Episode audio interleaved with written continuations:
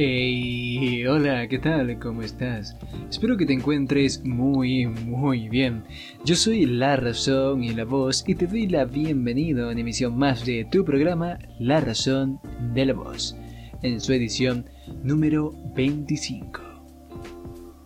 Hey, yo sé que lo estabas esperando porque lo que te gusta de este blog es cuando hablo de cosas del mundo linuxiero, porque ese empeño de hablar de libros y otras cosas mío, pues bueno, es mi blog y puedo hacerlo. Pero ya, en serio, es hora de comentarte las noticias más interesantes, curiosas o relevantes del mundo gaming, en mi opinión, aderezadas con mi toque personal. Te contaré cosillas que he ido probando y lo muy atrapado que me tiene Wakamili. Todo esto y quizás algunas cosas más en el podcast de hoy. El otro día estaba yo de lo más tranquilo jugando con mi hermano un título de estrategia en tiempo real, de gestión de recursos y esas cosas que es de mis favoritos en Linux, además de que es gratuito el OpenRA en su versión más reciente Dune. Y en cierto punto creía que la inteligencia artificial de los bots no estaba tan bien diseñada o no era tan profunda o que, bueno, era fácil a secas porque las partidas, las partidas las ganabas con cierta facilidad. Sin embargo, noté un pequeño detalle al cabo de unas cuantas partidas. Nunca había cambiado la dificultad. Se lo aumenté un poquito y me ganaron los bots cuando recién transcurría el minuto 20 o 25. Me quedé bastante flipado al ver eso, y por eso, jóvenes, es que nunca, nunca se debe subestimar a los bots. Ahora sí, para comenzar muy positivamente, lo haremos con un anuncio que me ha llamado la atención bastante, debido a que soy amante empedernido de los juegos Action RPG. Ya sabes, esos juegos que son tipo Diablo 2 y Dance Legacy tienen material para convertirse en un gran Action RPG se nos anuncia oficialmente como un trailer que nos muestra mucho acerca de su futura jugabilidad y mecánicas. Y puedo decirte que no podrías llamar más mi atención. Estará disponible para Linux, Mac y Windows. Su fecha de lanzamiento tentativa es para el cuarto trimestre del presente año, por lo que hay que estar muy atentos acerca de lo que vayan implementando hasta que se concrete un día exacto. Sin embargo, se está planificado un posible early access para un futuro cercano. Yo personalmente hacía poder echarle mis garras encima desde que termine de ver su tráiler. De todas maneras, no me haré muchas ilusiones porque existe siempre la probabilidad de que el juego final no termine siendo lo que nos muestran en un principio. No suban demasiado sus expectativas, eso siempre es negativo. Y atención, tenemos un código F2P, no es un simulacro, código F2P es que este 31 de agosto se lanzará un juego free to play de cartas y estrategia por turnos llamado BattleCon.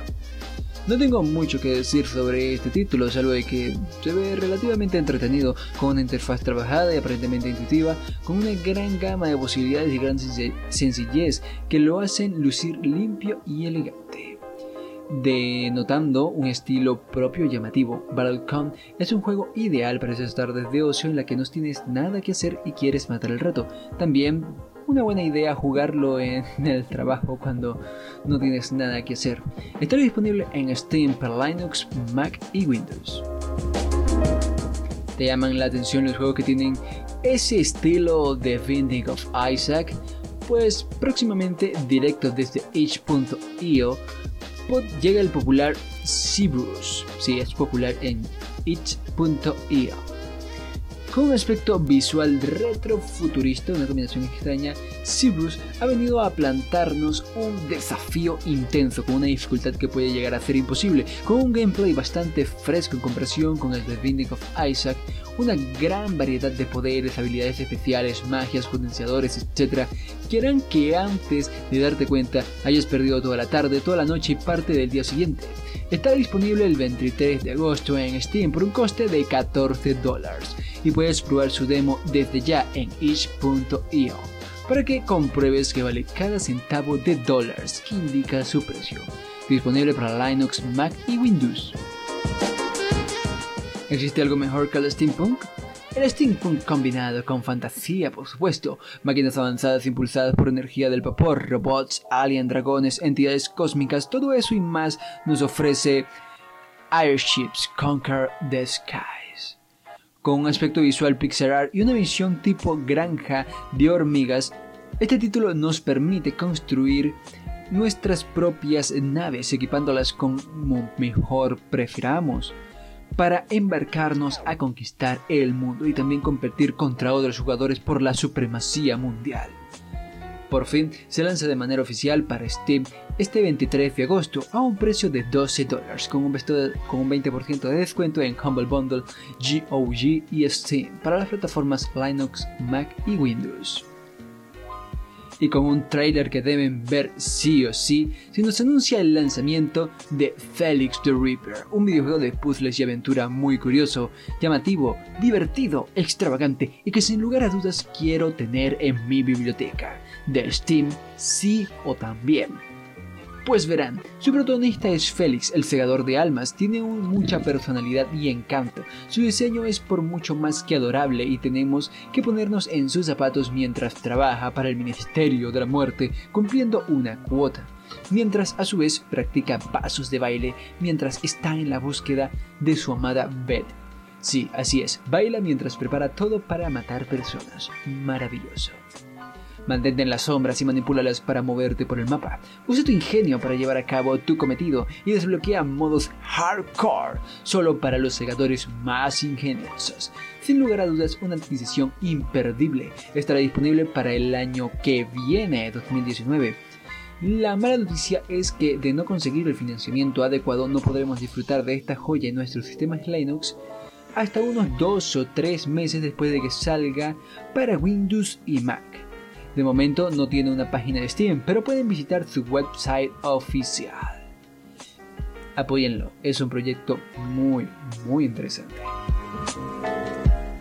Hablemos de rumores, y tengo uno que más que un rumor puede ser una realidad, no estoy muy seguro, pero es verdaderamente jugoso ha salido a la luz gracias, como no puede ser de otro modo, a los usuarios de Reddit, que encontraron en el código de Steam algo que hablaba de una posible herramienta de compatibilidad llamada Steam Play, que se supone funcionará en conjunto o le dará soporte adicional a Wine, la cual según se dice podrá ofrecer compatibilidad para videojuegos de Windows en Linux sin tener que recurrir a diferentes versiones de Wine, de XVK u otros, aunque Lutris ya hace bastante bien esto por ti pero la implementación de esto significaría un soplo de aire fresco para nosotros, usuarios de Linux, ya que tendríamos un catálogo más amplio, variado de títulos a nuestra disposición. Claro que un catálogo de 500 videojuegos nativos de Linux no es poca cosa, pero es para que se pueda disfrutar de superproducciones AAA.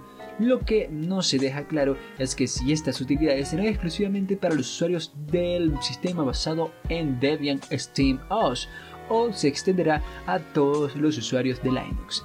Hay un punto negativo y es que si Valve ayuda demasiado en estas herramientas de compatibilidad, los desarrolladores nativos de Linux podrían decrecer.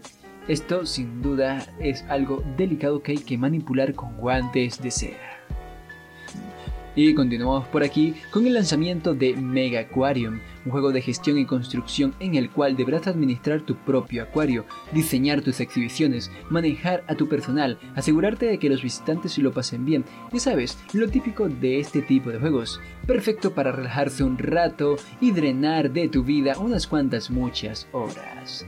Luego terminarás descubriendo que el sueño de tu vida era ser un acuario y tener un gran imperio acuático donde dominas por completo la industria de la... Ah, ah, ¿qué, decía? Ah, mm, ah, sí. Este videojuego lo podrás encontrar disponible en Steam por 25 dólares para Linux, Mac y Windows. Y ahora te hablaré un poquito de Guacamole debido a que este videojuego me tiene atrapado. La primera vez que lo jugué me atrapó y lo jugué unas 24 horas casi continuas y hoy día lo retomé y ya he alcanzado las 56 horas de juego y ya tengo 46 logros de los 60 que tiene en total. Eh, mm, sí, me tiene un poquito atrapado, me tiene un poquito enviciado y es que la jugabilidad, las mecánicas, la dificultad que va escalando poco a poco, los secretos, el, afán coleccionista que existe dentro de mi corazón que necesita terminar todo el juego al 100%. Es, no, no me dejan despegarme de él y es que también tiene un muy muy buen rendimiento aquí en Linux y pues no lo sé, no, no sé, no, no lo sé. Eh, el juego simplemente me tiene muy atrapado. Tienes que probarlo. Tiene, está lleno de referencias por todas partes tiene una muy buena música que no se hace fastidiosa ni tediosa en ningún momento. Los escenarios cambian cuando cambias del mundo de los vivos al mundo de los muertos. Hay muchos detalles pequeños que cambian en un escenario y otro. Hay cosas que solo tienen uno y cosas que solo tienen otros. Y en su totalidad es un juego que está hecho con mucho, mucho, mucho amor. Y esto ha sido todo por la emisión de hoy, espero que te haya gustado. Y tú cuéntame de todos los videojuegos que te mencioné el día de hoy, ¿cuál es el que más ha llamado tu atención? Personalmente considero que Felix the Reaper es el más interesante de todos, sin desmerecer a ninguno de los mencionados antes que él o después que él. Solo digo que con un personaje tan lleno de vida, tan, tan así, no, no puedo evitar decantarme por él. Por cierto, recuerda que he publicado mi libro en la web Linet, Al borde del abismo se llama, y estoy participando en un concurso. Me sería de mucha ayuda que siguieras Weaverfield Linet y le dices me gusta el libro, claro, solamente si te gusta, y lo agregues a tu biblioteca en Linet, si te registras en él. El enlace también está en las notas del podcast. Eso significa mucho, mucho para mí. Y si puedes apoyarme en eso, te lo agradecería un montón. Yo me despido no sin antes dar un agradecimiento especial lleno de mucha grasa y colesterol del bueno a Juan Febles de Podcast Linux, ya que gracias a su curso de podcasting es que pude crear este pequeño y humilde espacio al que con tanto cariño y amor llamo la razón de la voz. Recuerda que si quieres estar al tanto de todo lo que pienso, digo y hago, te pasees por mis redes Mastodon, Twitter y Diaspora. Los links los podrás encontrar en las notas del podcast. Además, si quieres saber más acerca de mí y escuchar cosas fuera de la temática, te recomiendo que te unas a mi canal de Telegram. Subo contenido a menudo allí. Te ha hablado la razón y la voz. Nos vemos en la próxima emisión. That's 11 La vida es